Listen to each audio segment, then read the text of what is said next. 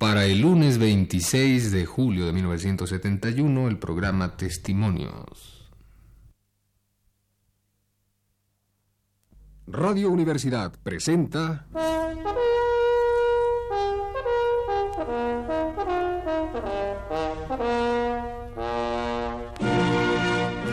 Testimonios.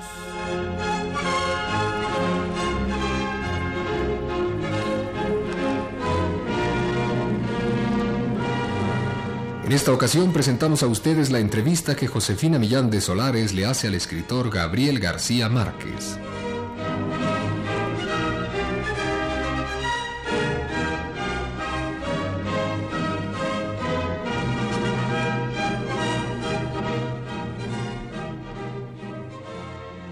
Señor García Márquez, ¿por qué su renuencia a las entrevistas serias?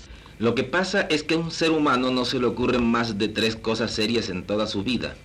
Y ustedes, los periodistas, quieren hacer una entrevista todos los días y quieren además que sea una entrevista seria, capaz de arreglar el mundo. Si uno le sigue la onda seriamente, tendría que repetir la misma entrevista todos los días y eso tampoco es serio. Pónganse en mi lugar. Yo le tengo terror al avión y terror al micrófono. Para volar, siguiendo la fórmula infalible de Luis Buñuel, tengo que tomarme seis martinis secos. Pero cuando llego al aeropuerto de destino, me encuentro con que allí están los periodistas, alegres y sobrios, esperando a que se les dé la fórmula mágica que salve a la humanidad.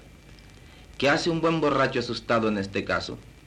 O manda a los periodistas al cuerno, cosa que yo no hago, entre otras cosas porque fui periodista durante muchos años, o se pone a soltar tonterías, lo menos serias que sea posible, para que los viejos colegas queden contentos y para que la declaración permanezca en el mundo solamente 24 horas y no 200 años como quisieran ustedes. De modo que por este camino se llega fatalmente al punto en que yo, a que yo he llegado, o sea, a tratar de inventar algo nuevo cada vez, alguna idea distinta para no defraudarlos a ustedes ni defraudar al público, y en esa forma las entrevistas acaban por ser un nuevo género de literatura de ficción. En este momento, después de cuatro años de entrevistas continuas, para mí representa un mayor esfuerzo de imaginación contestar estas cuatro preguntas que escribir un buen cuento. ¿Cuáles son los riesgos a que se enfrenta un escritor progresista afamado dentro de un régimen capitalista? El principal riesgo a que se enfrenta, precisamente, es a las entrevistas serias. A fuerza de decir cosas importantes y de decirlas todos los días, el escritor termina por caer en las más aburridas y absurdas contradicciones. Termina por ser un pesado que trata de meterse en todo, que trata de arreglarlo todo y que al final se queda en nada. Un riesgo secundario es el que usted hubiera querido que yo mencionara como el principal, o sea, el que amenaza al escritor con la tentación diabólica de la sociedad de consumo. Los premios suculentos, los falsos honores, las innumerables carnadas que tiende el capital para ponernos de su parte. Yo no considero este riesgo como el más importante, porque el escritor que cae en él es porque quiere caer.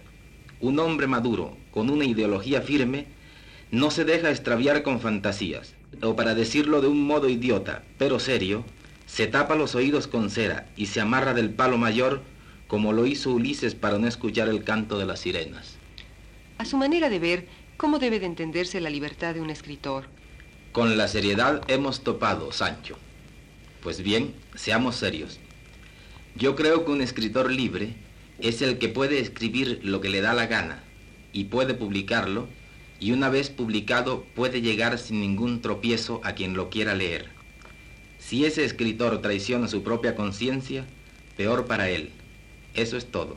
Lo demás es filosofía. Tal parece que los principales personajes de sus novelas son la soledad y el poder. ¿No son estos reflejo de la situación política en Latinoamérica? En realidad, esa es una pregunta para críticos o para sociólogos, que son los que saben todo de todo. En Cien años de soledad hay una visión casi parapsicológica de la realidad, como si los símbolos y las fantasías formaran parte de la vida cotidiana de los personajes. Sin embargo, algunos críticos han calificado a la novela de realista. ¿Qué puede decirnos sobre esto? Los críticos piensan muchas cosas trascendentales. Encuentran símbolos e intenciones ocultas donde los hay y también donde no los hay. Cuando yo escribo, lo único que me interesa es contar mi cuento. Yo no sé cómo podría definirse Cien años de soledad, pero le puedo asegurar que no hay una sola línea, ni un solo acto, ni una sola palabra de los protagonistas que no haya sido sacada de la realidad. Lo que sucede, pienso yo, es que la realidad tiene muchas caras y de todos modos es mucho más fascinante lo, que esas caras tienen por dentro que lo que tienen por fuera. ¿Encuentra algún cambio importante en la América Latina de ahora en relación con la que dejó cuando hace cinco años se marchó a Europa? He encontrado dos casos nuevos, Chile y Perú, que parecen representar al lado de la experiencia cubana dos vías diferentes hacia el socialismo. Pero en realidad el cambio más importante que creo advertir en América Latina es de tipo más general y tal vez más profundo. Me refiero a la forma en que se han abierto paso ciertas palabras que antes parecían prohibidas. La simple palabra revolución, que antes no era permitido pronunciar en la mesa, es ahora una de las palabras predilectas de las abuelitas. Esto no es tan tonto como parece. Tanto en la historia como en el amor, las palabras van siempre adelante, preparando el camino por donde han de pasar los hechos. ¿No afecta a su trabajo literario la expectativa ante la publicación de su próxima novela? Lo único que afecta a mi trabajo literario son las entrevistas como esta. Con lo que llevamos hablado hasta ahora, yo habría escrito un párrafo de mi nuevo libro. Aquí se van mi imaginación, mis palabras, mi energía, mi mejor tiempo para escribir. Pero ustedes son tenaces y hay dos periodistas más esperando turno. No, la expectativa no afecta a mi trabajo porque eso es algo que está en ustedes y no en mí. Yo creo saber para dónde voy y no tengo ninguna prisa. Es bueno que se sepa además que soy capaz de morir perfectamente tranquilo sin escribir un nuevo libro y que ustedes serían injustos si no lo entendieran, como no parecen haber entendido, por ejemplo, el caso de Juan Rulfo. Yo he dicho, y quiero repetirlo, que Pedro Páramo es la novela más hermosa que se ha escrito jamás en lengua castellana. Subrayo, la más hermosa. Sin embargo, lo único que oigo decir sobre Juan Rulfo es que no ha vuelto a escribir. Pues bien, yo creo que Pedro Páramo y El Llano en Llamas constituyen una obra total que muchos escritores envidiamos y que el hombre a quien le dio la gana de escribirla tiene perfecto derecho a no escribir más si no le da la gana. Por favor, déjennos vivir en paz, no sean tan serios. Radio Universidad presentó...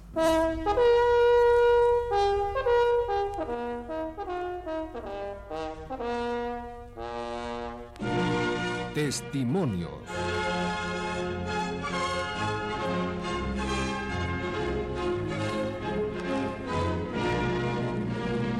En esta ocasión presentamos a ustedes la entrevista que Josefina Millán de Solares le hiciera al escritor Gabriel García Márquez.